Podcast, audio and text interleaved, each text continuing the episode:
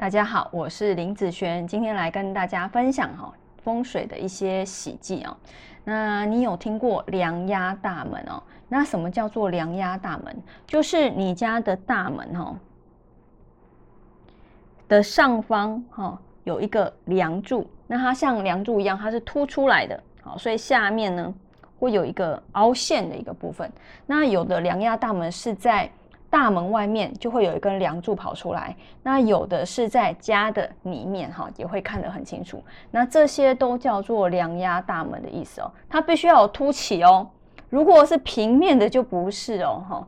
那你可能有听过梁压大门，就好像什么？这个如果是你的话，就好像一个重物压着你嘛。那你被一个重物压着啊，很多人讲事业不顺啦，有志难伸啦，运势无法展开啦。破财、口角是非的的的这些很多哈，但我觉得主要是一个气场纳气量不足，还有一个阴暗处的关系哈。等一下我会提到，那我觉得没有他们讲的这么夸张哦。主要讲的这么夸张是要吸引你的眼球，告诉你说，哎，这个它会有一些影响性好的这一个部分。好，来我们来先来讲气场不稳的部分，为什么会造成气场不稳？如果你有在看罗盘的人哈，你把你的罗盘放在你家的梁柱下，好，你去量它的方位，好，过了两步，好就没有梁柱了嘛，你再量看看它的罗盘，它的方位，你会发现这两个地方，一个有梁柱，一个没有梁柱，梁柱这两个地方它们的方位是不不一样的，好，只是差两步而已就会不一样哦，这是时常发生的事。为什么会这样？是因为你看。不一样叫做不稳定的现象，好，所以呢，在梁下面常常都会有偏移，跟原来的气场是不一样的，所以也代表这个气场啊，从上面气场下来，因为我们的大门是进气口，就像我们身体一样，我们身体需要养分，必须要从嘴巴吃东西进入嘛。当你的房子的嘴巴吃东西就吃的少的时候，已经不一样了。所以住在里面的人的运势，基本上对我来说，应该说是没有办法加分的部分。好，没有讲的这么夸张。好，前面那边好，所以因为气场的不稳，造成它的纳气量不足。那纳气量不足的时候，里面的人的纳气当然就全部都会减少。好，好，这是第一个运势没有办法加分的部分。第二个呢，就是因为它是在。梁下面都会有凹陷处，凹陷处啊，我们视觉看到它会有阴影的现象啊。那如果阴影的话，其实嗯，它是会产生压力的哈。那所以我等一下讲到化解的方式，这些啊其实都可以化解。那主要呢哈是呃第一项纳气量的不足，第二项哈。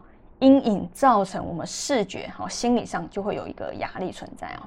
好，那我们讲化解的方式了啊。化解的方式呢哈，像一般梁柱的部分啊，在五行来讲会是属木哈，所以有些人会挂葫铜呃挂葫芦，哈挂葫芦哈。那挂葫芦呢哈，你可以买呃材质是木头材质的，好有的是金的嘛，不用买金的，买木头材质的比较轻哈。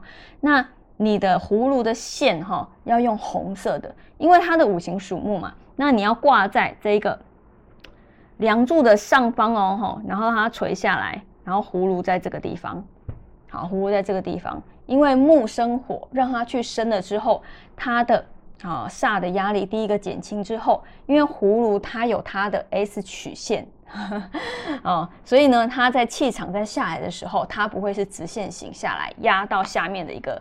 纳气量的部分，好，所以其实挂葫芦是很不错的哈。但是我发现有些人他的葫芦是挂在梁下阴影处，好，那个其实没有什么用啊。好，我觉得要挂在梁上方，让那个气从那边下来的时候不会直接影响到哈。那第二个部分就是摆放植物哈，那就是大门里面，其实里面或是外面都可以哦，门的内外。的两旁哈，你可以放植物，有些人是放水晶啦，但我觉得放植物也很好啊，好，而且放植物比较没有那么贵。好，那植物呢，不要太小，不像不要像这样子这样小小，那个没有什么用哦。你最好放一个植物放在地上，它的高度啊，大概是到膝盖，好，膝盖以上会是最好，好，所以不要太小株，大盆一点，那它才能够从外面拉一些气到家里面来。那这样子你吃进去的东西会不会就会比较足够？好，所以其实放植物也可以了哈。那第三个。